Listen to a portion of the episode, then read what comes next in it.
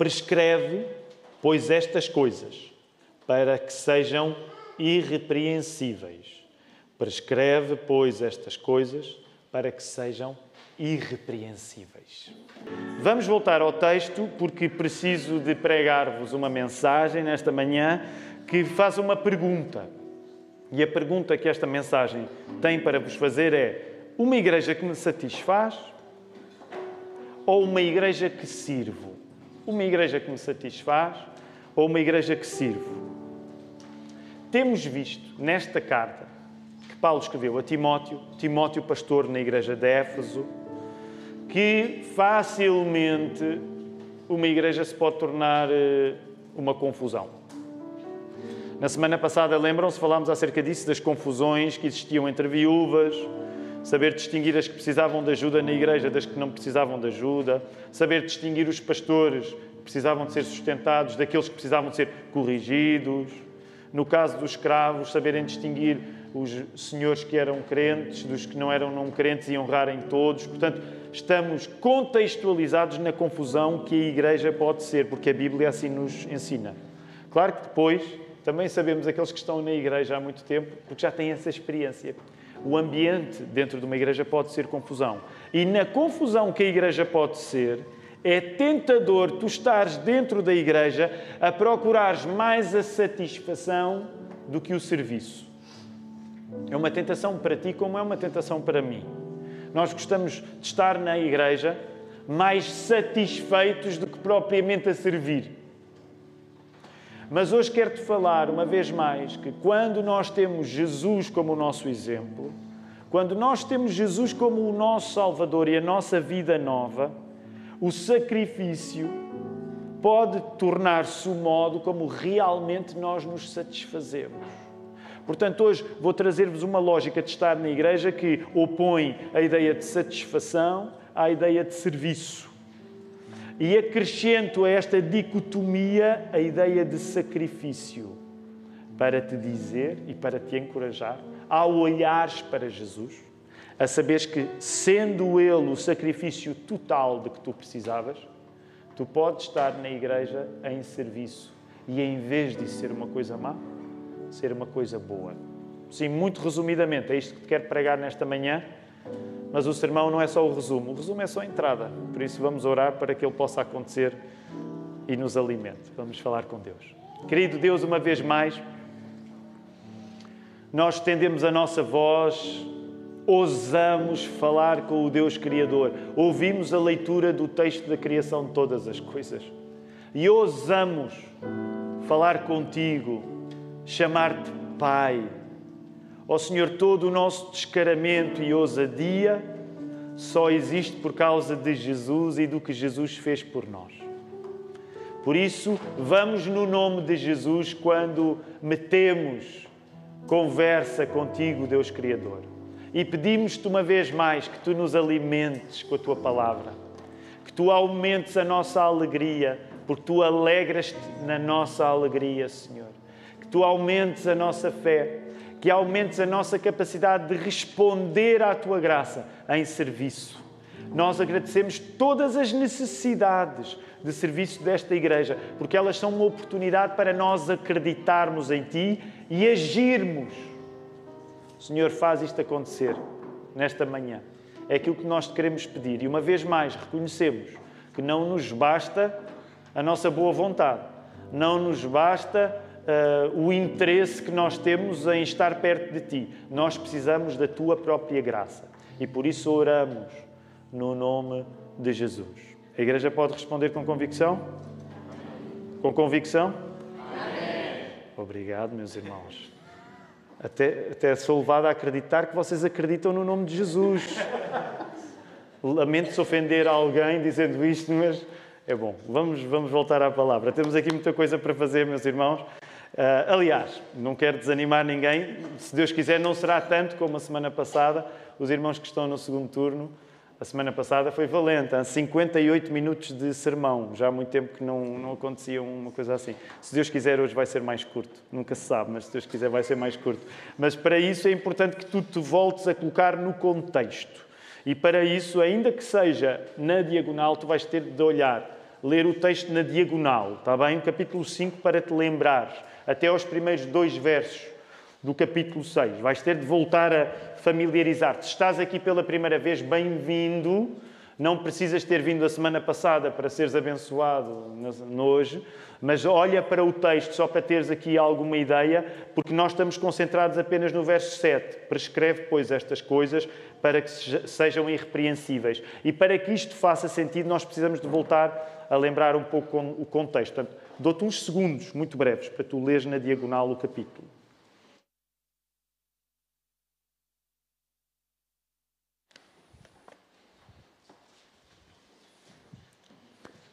Então, este é o tempo suficiente para teres lido na diagonal. É curto, eu sei que é curto. É curto. Nós vimos na semana passada que na igreja todos são chamados ao serviço. Todos. 100%. Mesmo aqueles que se sintam fracos. Na igreja de Jesus, todos chamados são ao serviço, sejam fortes ou sejam fracos. Para tu, que crês em Jesus, para ti que és cristão, o serviço na igreja não depende da tua força, mas depende da tua fé. O serviço na igreja não depende de força, depende de fé. Daí que a pergunta é muito simples: tens fé? Então tens serviço para fazer. A pergunta na igreja não é: sentes-te com força? Então, se te sentires com força, vais começar a servir. Não. A pergunta com a nossa Bíblia aberta, nós vemos é: tens fé? Então, se tens fé, tens serviço para cumprir. E nós atestamos isso precisamente pensando num caso peculiar que o texto na semana passada nos falou, no caso das viúvas. Lembras-te? O caso das viúvas.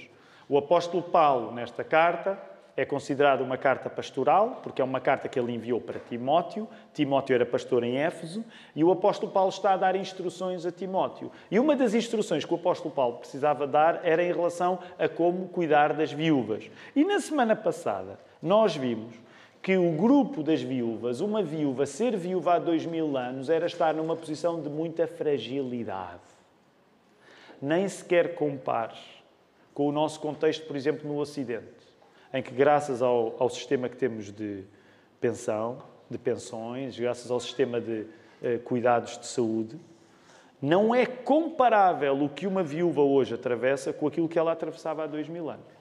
Então, uma das coisas que eu partilhei contigo foi o paradoxo, a coisa bonita que havia no facto de um grupo de quem se esperava fragilidade, as viúvas, tornar-se na história do cristianismo um grupo de pessoas com força. Quando tu lês a Bíblia, tu compreendes o papel importantíssimo que as viúvas têm nas primeiras comunidades cristãs. E não é só quando lês a Bíblia, porque lês isso nos pais da igreja, lês isso na literatura, sobretudo dos três primeiros séculos da era cristã. Tu lês que estas mulheres, que tinham todas as razões para serem consideradas frágeis, elas ganharam uma oportunidade de se afirmarem. Portanto, uma coisa que partilhei contigo a semana passada e que tu tens de lembrar é que a igreja é o lugar onde pessoas fracas se tornam fortes. A igreja é o lugar onde pessoas fracas se tornam fortes. Outro modo de dizer isso, e esta frase vai aparecer agora aí, é para a fé cristã, o serviço é também como a fraqueza se torna força. É por isso que tu vês o apóstolo Paulo, vimos isso na semana passada, nos primeiros versos do capítulo 5, a dar instruções acerca do que as viúvas deveriam fazer. As viúvas, que eram pessoas aparentemente frágeis, graças à sua vida na igreja, ganham uma capacidade de trabalho excepcional. Por isso, tu aprendes que para a fé cristã o serviço é também como a tua fraqueza se torna força. Pensa nisto. A maneira como tu serves é como a tua fraqueza se torna força. Nada disto é por acaso. Porquê? Porque no cristianismo, na nossa fé cristã, a fraqueza torna-se força não é por tua causa. Não é por minha causa, que sou pastor. A tua fraqueza pode tornar-se força na igreja por causa de Jesus. É Jesus a fonte da fraqueza que é tornada força. A fraqueza pode ser força para nós, porquê? Porque ao sacrificar-se, Jesus tornou os nossos pecados numa perfeição futura. Quando Jesus se sacrificou na cruz, o que ele também estava a fazer era pegar em todas as nossas falhas, todas as nossas desonras, todo o nosso pecado e a tornar todo esse peso numa perfeição futura. Se quisermos usar uma linguagem mais teológica, é isso que nós queremos dizer quando afirmamos que Jesus, ao morrer, levou sobre ele os nossos pecados. Ele carregou o peso dos nossos pecados. Um tipo de linguagem de sofrimento que já vinha do profeta Isaías. Quando nós celebramos a Páscoa, voltamos a dar uma atenção especial a estes textos, em que nós vemos que os nossos pecados foram colocados sobre Jesus e, nesse sentido, Jesus foi tornado pecado. Vê bem. Mas graças a esse sacrifício perfeito que Jesus fez, e investimos meses na carta aos Hebreus que enfatiza isto, graças a esse sacrifício perfeito que Jesus fez, todos os nossos pecados não vão ser pecados para sempre. Pelo contrário, encontram um poder de ser perdoados e de serem transformados numa perfeição futura. Quando tu colocas a tua fé em Jesus, tu começas através da santificação, que é um processo gradual e crescente, da perfeição de Jesus se manifestar em ti. Claro que nós sabemos, porque a Bíblia assim nos ensina, que nós não somos perfeitos aqui. Primeira carta de João, o apóstolo é claro a dizer: se alguém julga que não peca, é mentiroso. Todos nós pecamos ainda aqui, mas nós acreditamos que conosco já está o poder de Jesus a santificar-nos para que um dia, quando encontremos o nosso Senhor, nós sejamos glorificados, a nossa perfeição seja total. Repara, o que te disse agora, em linguagem mais teológica, falando no facto de Jesus, sobre ele ser colocado o pecado e ele nos imputar a nós a sua justiça, é aquilo que na prática te explica que tu és chamado a servir na igreja. Encontras agora a frase aí. Repara, é isso que eu te quero dizer. O sacrifício único de Cristo, porque aconteceu uma vez só, é por isso que nós somos protestantes, evangélicos, porque nós não acreditamos que o sacrifício de Jesus se reproduz na missa. Nós acreditamos que aconteceu uma vez só. O sacrifício único de Cristo, completamente total, é a única base que nos permite acreditar que a nossa fraqueza será tornada em força. Tu não és chamado a servir a igreja quando te sentes forte. Tu não és chamado a servir a igreja quando achas que agora vai correr bem. Tu não és chamado a servir a igreja quando tens a certeza que és mais maduro hoje do que eras há um ano. Não. Tu és chamado a servir a igreja sempre que tu acreditas que o sacrifício de Jesus foi tudo o que tu precisas. A partir do momento em que tu acreditas que Jesus foi competente ao ponto de, na sua morte e na sua ressurreição, tratar de tudo o que tu precisavas tratar com Deus, tu estás apto para servir. A partir desse momento, esse projeto de serviço já não é uma opção, é um futuro. Deus decidiu que as tuas fraquezas se tornassem forças, vivendo tu na confusão que a igreja também é. Sabes, eu sei que muitas vezes nós não pensamos nisto. Mas quando a pessoa se afasta da igreja, ela está a desperdiçar uma oportunidade para ter as suas fraquezas tornadas em forças. Quando um cristão vive longe da igreja, ele está a desperdiçar a oportunidade de ver o poder do sacrifício de Jesus a agir na prática, tornando as suas fraquezas em força. Logo, o modo como tu serves na igreja, o modo como eu sirvo na igreja, reflete se tu compreendes e se eu compreendo que de facto o sacrifício de Jesus foi tudo o que era preciso ser feito. O modo como nós servimos na igreja atesta se tu compreendes que foi o sacrifício de Jesus que tornou o teu pecado em perfeição futura.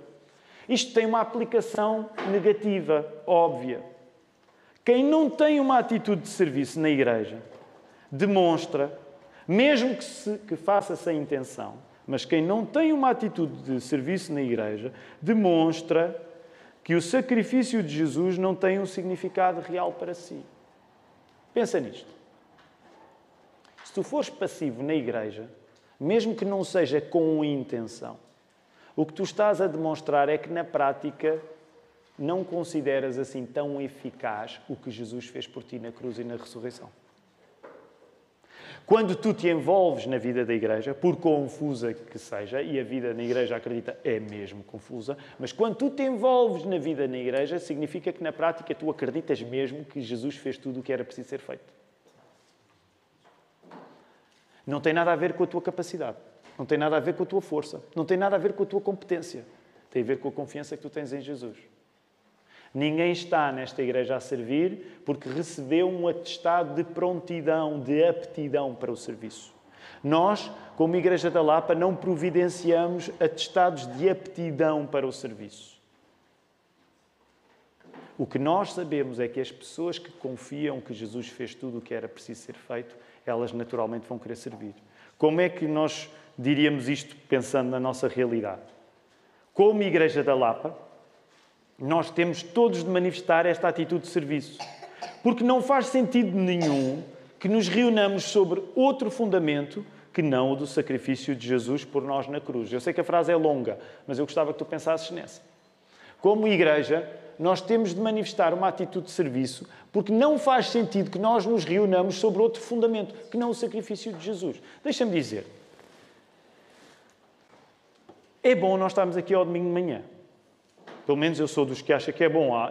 Pode sempre haver algumas pessoas que vieram aqui, não bem porque lhes apetece. Eu lembro, também passei por essa fase. Às vezes há domingos que ainda me sinto assim: porque, o que é que eu estou aqui a fazer?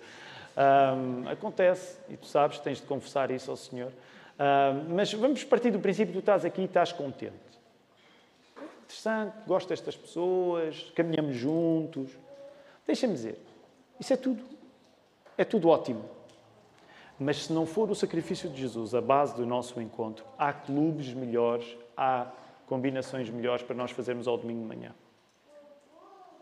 Se nós não nos juntarmos confiando naquilo que Jesus fez, é por isso que ainda, por, por, exemplo, hoje, sendo o primeiro domingo do mês, nós vamos comer do pão e beber do vinho para lembrar de uma maneira mais física o que Jesus fez por nós. E se de facto não for isso que Jesus fez por nós, tu estás aqui a perder tempo. Eu estou aqui a perder tempo, estamos todos aqui a perder tempo, porque há ocupações mais interessantes do que a igreja. Ou nós nos reunimos com base em confiar que Jesus teve o poder de resolver o nosso pecado diante de Deus, ou há coisas melhores para nós estarmos a fazer um domingo de manhã. Por exemplo, hoje não resisto a dizer isto. nós, geralmente, os pastores, pelo menos os pastores, o Marco vem. Marco, vieste de carro, certo? mas eu e Felipe geralmente vimos de comboio. Uh, nós temos carro também, mas, bem, vimos mais cedo e vimos de comboio. E agora há obras na, na, na, na linha de Cascais, ali a partir da estação de Algés, então significa que temos de apanhar um autocarro. Além do comboio, temos de apanhar um autocarro. E hoje, para tornar tudo mais complicado, havia uma corrida. Para quem veio da, da linha de Cascais, não sei se apanharam, mas havia uma corrida. Então, e um dos exercícios que me faz bem a mim ao Felipe, e estávamos também com o Caleb, que veio connosco, é que eu não sei qual é a tua experiência ultimamente com, em apanhar os transportes. Nós andamos transportes praticamente todos os dias, mas o autocarro é sempre um lugar especial. Não há nada como um autocarro, de facto. Uh, e no autocarro, imagina um autocarro em que as pessoas estão a apanhar esse autocarro eh, que não deveriam, porque o comboio deveria levá-las até ao Caixo de Dré, mas não está a acontecer, então elas já vão para lá um pouco amoadas, zangadas, e começam logo a dizer, senhor condutor, vamos embora. Portanto, há quanto tempo é que tu não estás num autocarro em que alguém diz, oh, senhor condutor, vamos embora? Portanto, imagina o ambiente, nós vimos para louvar, mas as pessoas não estão bem no mesmo comprimento de onda que eu, o Filipe e o Caleb, então as pessoas não nos apetece louvar. Vêm as pessoas a correr, havia uma corrida, e uma senhora começa logo a dizer, para que é que é isto? Para que é que estão aqui a correr à toa? E como gera-se ali. É?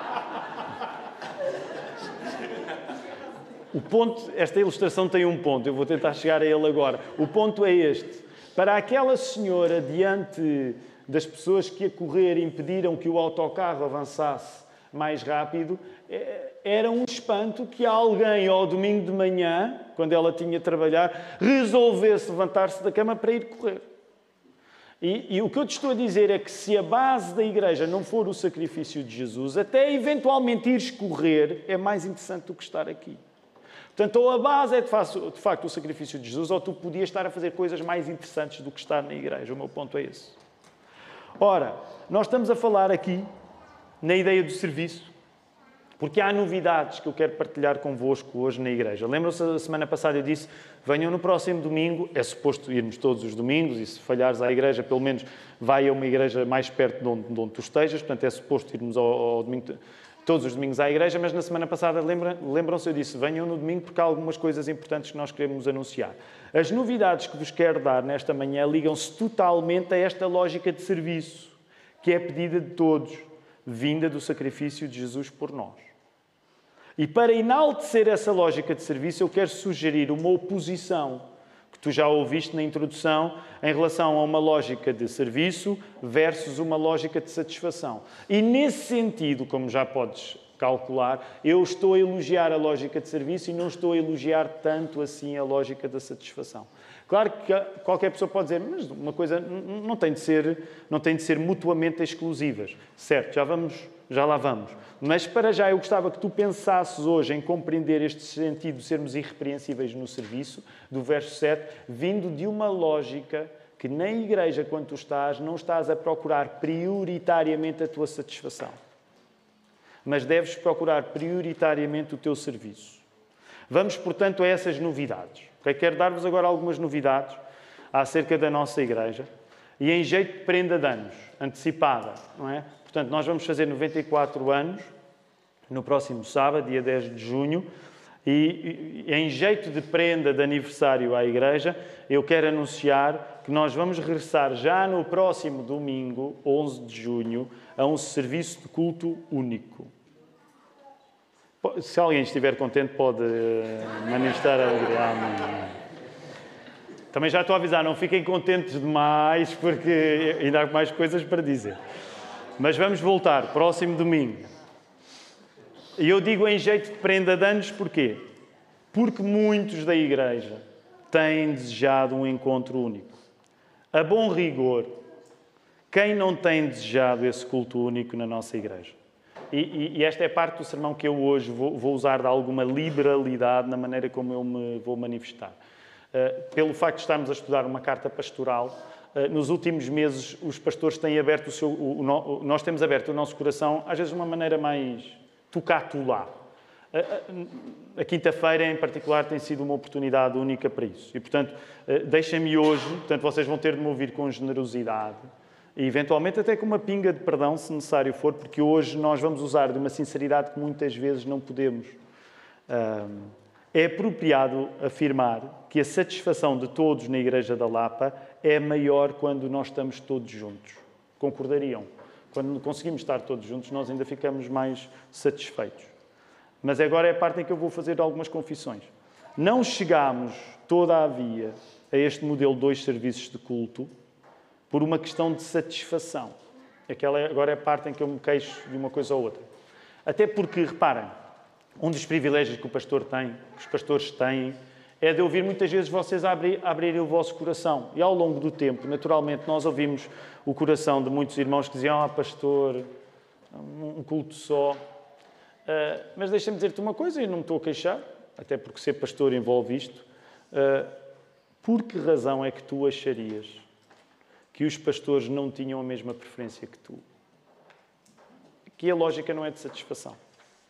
Portanto, nós fomos ouvindo muitos irmãos a dizer ah, um serviço de culto uh, e fomos silenciando o nosso próprio coração, porque como pastores nós às vezes temos de ouvir, não podemos dizer às pessoas, não podemos usar da mesma liberdade para falar com as pessoas como as pessoas usam connosco.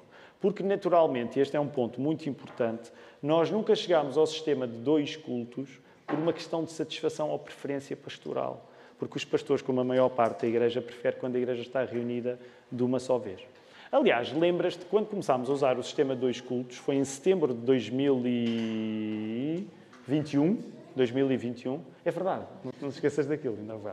Da data, daquela data, da data da margem sul. Isto é uma coisa que vem do primeiro turno, mas já vai chegar ao segundo também. Conseguiste confirmar? Ainda não estou convencido. Isto é uma parte, já, já, já, já lá chegamos. Mas em setembro de 2021 nós ficámos com dois serviços de culto.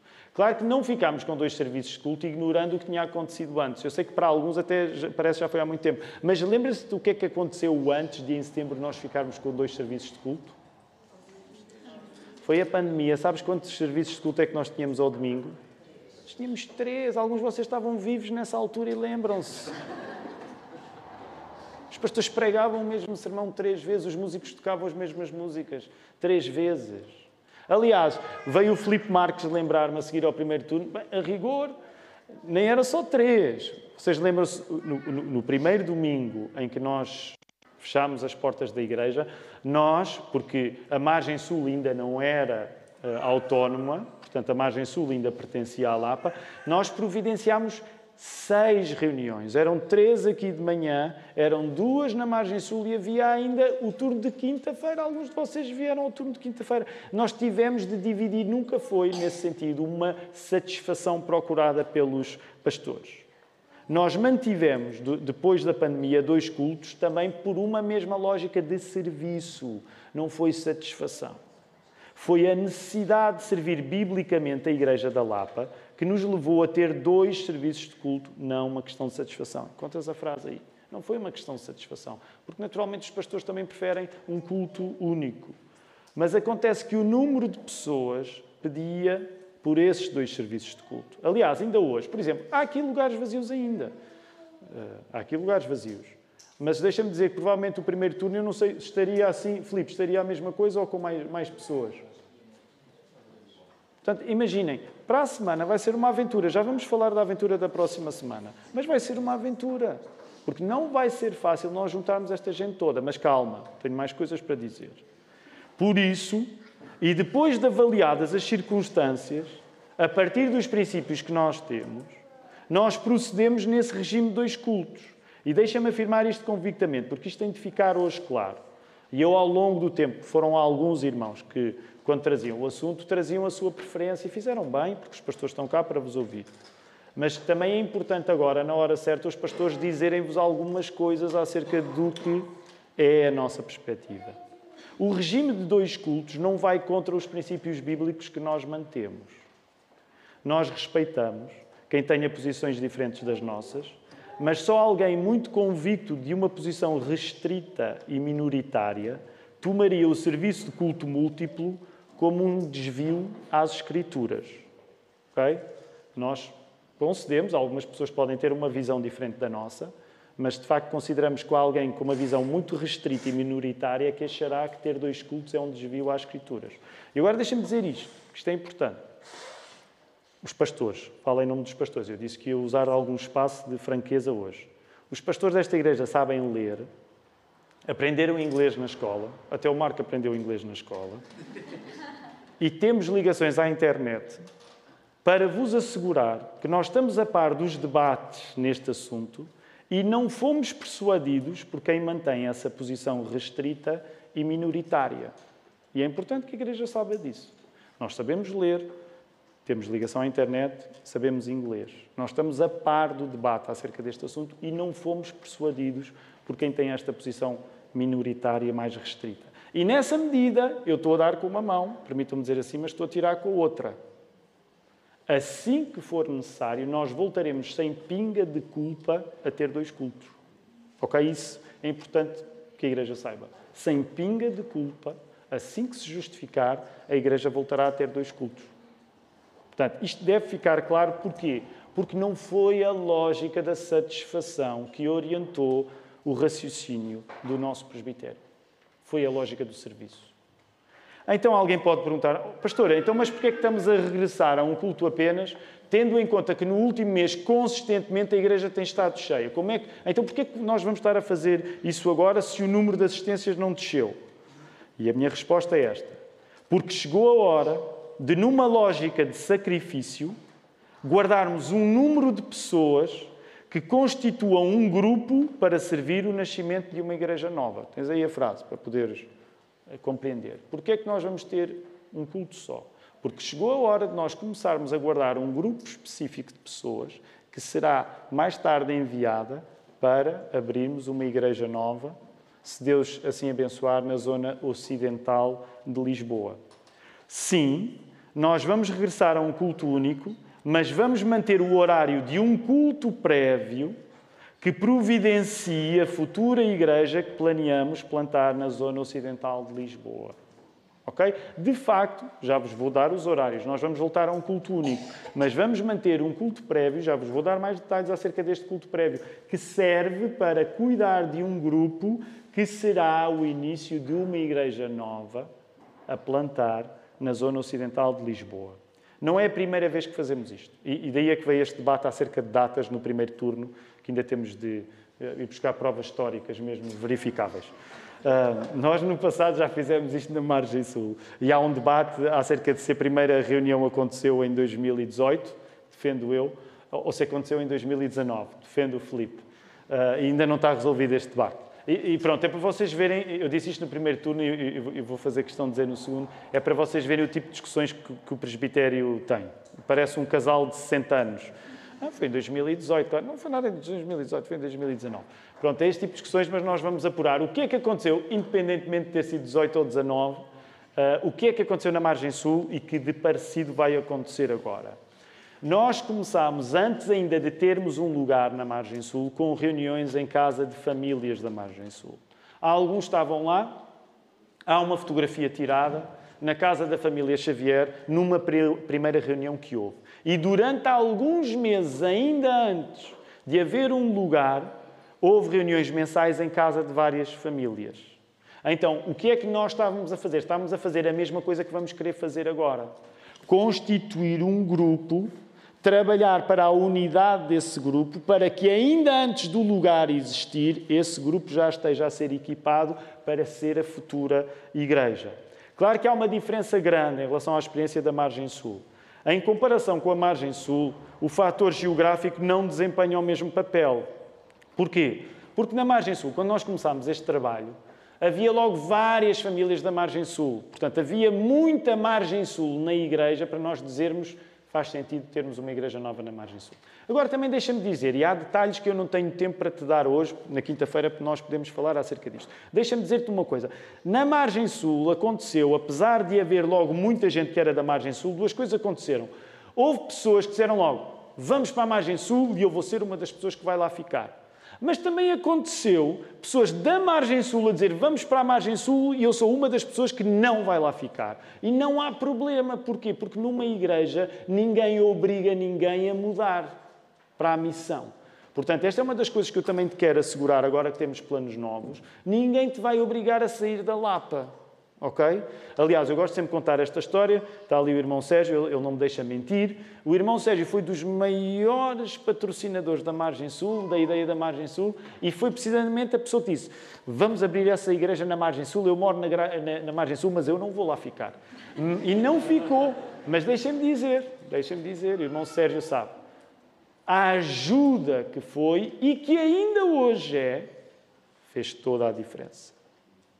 E nunca foi uma preocupação para os pastores, mesmo tendo em conta que estamos a falar do casal de diáconos mais experiente da nossa igreja. Nunca foi uma preocupação para os pastores nem empurrarem a família Silva para a margem sul, nem também resgatá-la da margem sul se eles quisessem lá ficar. Porque não é assim que se pensa no reino de Deus. A pessoa pensa em multiplicar, em dar o melhor de si, não é guardar o melhor de si. Quem quer guardar o melhor de si não obedece ao mandamento de irmos fazer discípulos, porque gosta de ficar na lógica da satisfação. Agora, por que é que nós estamos a pensar na zona ocidental de Lisboa? Nós não estamos a pensar na zona ocidental de Lisboa, não é pelo facto da nossa igreja já lá estar. É verdade que há algumas pessoas na zona ocidental de Lisboa, eu já vou referir a alguns dos lugares que estamos a falar, não é tanto o facto de haver muita gente da Lapa na zona ocidental de Lisboa que nos leva lá, é mais o facto da Igreja da Lapa querer lá estar. Não é a Lapa que já lá está, é a Lapa que lá quer estar. É isso que nos leva a pensar. Os primeiros contactos que nós fizemos, que infelizmente, quando nós esperávamos que as portas se iam abrir, não se abriram, Deus é que comanda estas coisas, nós tivemos um primeiro contacto na ajuda. E interessava-nos a zona da ajuda, ali a zona da ajuda, Restelo, Belém, porque é uma zona onde não há praticamente igrejas evangélicas. Há uma outra, mas há poucas. Os contactos foram feitos, Deus não abriu essas portas e estamos a falar ainda sem certeza, porque estamos dependentes de vários contactos que estão a ser feitos, mas provavelmente estamos a falar da Algés, que já nem sequer é Lisboa, já é fora do município, mas nós falaremos na zona ocidental de Lisboa num sentido mais alargado. Portanto, é esse o nosso plano, assim que possível, se Deus quiser, ainda durante este verão, ainda durante este verão, este grupo se começar a reunir em Algés. E nesse sentido, esta é uma questão que eu quero abrir a todos os membros da Lapa, independentemente de viverem perto ou longe. Vocês sabem que a nossa Constituição, enquanto Igreja, a maioria esmagadora da nossa Igreja não vive perto da Lapa. Temos alguns privilegiados que vivem perto da Lapa, mas a maior parte de nós não escolheu esta Igreja por ser a Igreja mais próxima. Há alguns de nós, provavelmente a maioria, têm igrejas evangélicas mais próximas de nós. Nós não escolhemos a Lapa por razões estritamente geográficas. Portanto, há uma pergunta que eu hoje quero deixar contigo e gostava que tu tomasses nota dessa pergunta. Porque sim, nós temos já três famílias à partida prefiguradas para poderem estar lá, falaremos acerca disso no futuro. Uh, naturalmente, os pastores, nós, mas nós não sabemos o que vai ser, quem vai ser a futura igreja que a Lapa quer abrir na zona de Algés. Mas há uma pergunta que eu te quero deixar e a pergunta é esta: será que integrar o início de uma nova igreja ainda que numa zona da nossa cidade que não seja a minha, pode ser o sacrifício que Deus quer do meu serviço. Será que eu integrar o início de uma nova igreja pode ser o sacrifício que Deus quer do meu serviço? E agora não nos podemos expandir muito, o nosso culto tem de terminar, temos ainda o pão e o vinho para beber, mas deixem-me dizer uma coisa: há histórias interessantes na nossa comunidade acerca de igrejas novas. Obviamente, a mais significativa é a margem sul, porque aconteceu há pouco tempo. A experiência da margem sul foi uma bênção para nós, porque muitos de nós vimos em primeira mão o que significa abrir uma igreja nova. Mas outras pessoas há, do tempo de São Domingos de Benfica, e que se lembram do que significa o desafio de integrar um trabalho missionário. Estou a olhar para duas delas, o Miguel, o Ricardo. Eu lembro-me quando em 2007 me acheguei a eles e os desafiei para eles experimentarem uma coisa bastante diferente na vida deles, que era fazerem parte da aventura, da abertura de uma nova igreja. E acho que o Ricardo e o Miguel concordariam nos primeiros anos. Ninguém nos asseguraria que nós estaríamos nas circunstâncias que estamos hoje. E Deus deu-nos a graça a estes e a outros que se juntaram rapidamente à nossa igreja de vermos uma coisa a nascer com dificuldade, com sofrimento, com lentidão, mas aqui estamos hoje pela graça do Senhor. E provavelmente nenhuma das pessoas que esteve envolvida com a abertura de São Domingos de Benfica, nenhuma das pessoas que esteve envolvida com a abertura da Margem Sul se arrependerá do esforço que teve de dar. Portanto, é essa a pergunta que nós queremos colocar-vos nesta manhã. Como é que isto vai acontecer na prática? Porque precisamos saber como é que as coisas vão acontecer na prática. Como é que vão ficar os nossos domingos? Tiago, como é que vão ficar os nossos domingos? Então, vai ser assim: 9 às 10, serviços de culto preparatório da plantação da nova igreja. O que é que isto significa? Não vai ser o mesmo culto feito duas vezes, como temos feito até agora, porque estamos a assumir que a Igreja da Lapa se reúne num culto apenas. Mas das 9 às 10 existirá um culto que é diferente, o sermão é diferente, o culto é diferente, porque ele é feito a pensar na abertura da nova missão. Provavelmente, como o grupo será mais pequeno, ah, nós reunir, vamos fazer a nossa reunião, provavelmente ali mais a meio do salão, não vamos usar eletricidade nos instrumentos, não vamos usar amplificação na voz, porque queremos já começar a testar as circunstâncias que serão as da missão. E não vamos começar com os luxos, porque não se começa uma coisa pequena com luxo, começa-se assumindo. Portanto, às nove, este culto existirá até às dez, das nove às dez. Claro que há, perguntas que são justas e que podem e devem ser feitas. Tu podes perguntar, então, eu que não é o caso, estamos no segundo turno, mas eu sei, eu conheço a igreja. Havia muita gente a dizer: ah, o, culto único, culto único, mas eu sei que também muitas vezes o facto de termos dois cultos dava jeito, às vezes há uma combinação especial no domingo e hoje até é mais útil para mim ir ao primeiro. E agora as pessoas podem sentir-se desconsoladas. Ai, mas o primeiro culto era tão bom para mim, eu já tinha o meu domingo feito em função disso. Deixa-me dizer, ninguém te vai impedir de vir ao primeiro culto se tu quiseres. Agora, tu tens é ter a noção que se vieres, és muito bem-vindo, tu estás a assistir a um culto que tem uma intenção, obviamente, de louvar a Deus, mas de criar uma nova igreja. Portanto, se calhar o que tens é precisamente de testar vir ao primeiro culto e perguntar: Senhor, estás tu a querer escolher-me a mim para fazer parte de uma nova igreja da Lapa? E deixa-me acrescentar isto. A visão da Lapa não é a ser uma espécie de pequena mega church portuguesa. Nós temos falado acerca disto. Porque para a nossa realidade europeia, nós somos um número bom. Tendo em conta que ainda por cima este é o segundo culto, o número, os nossos números são bons para a Europa, são números bons. Mas deixa-me dizer-te, nós com a Bíblia aberta não temos chegado à conclusão que temos de continuar a crescer. Aqueles que nós somos, chega e basta. O que nós precisamos de fazer é abrir novas igrejas e ajudar a revitalizar igrejas antigas. Portanto, inevitavelmente, quem está a chegar vai ouvir a pergunta: será que não podes tu ser uma boa pessoa para ir para a igreja nova? E não é só quem está a chegar. É mesmo quem já cá está há muito tempo. Será que eu não serei uma pessoa boa nova, uma boa pessoa para a nova igreja? Então, 9 às 10 vai ser o serviço de culto preparatório. Das 10 e um quarto às 11 e um quarto serão os cursos da escola bíblica. Okay? Ou 10 e um quarto às 11 e um quarto. E o culto da Lapa, 11 e meia. Domingo, meus irmãos, isto vai ser mesmo. Estou já a avisar, não é? Estou já a avisar. Portaria, vamos ter a bênção, mas nós vamos ter de ter. Este, este salão vai ter de receber todas as pessoas que estão aqui. Ok? Vai ter de ter condições.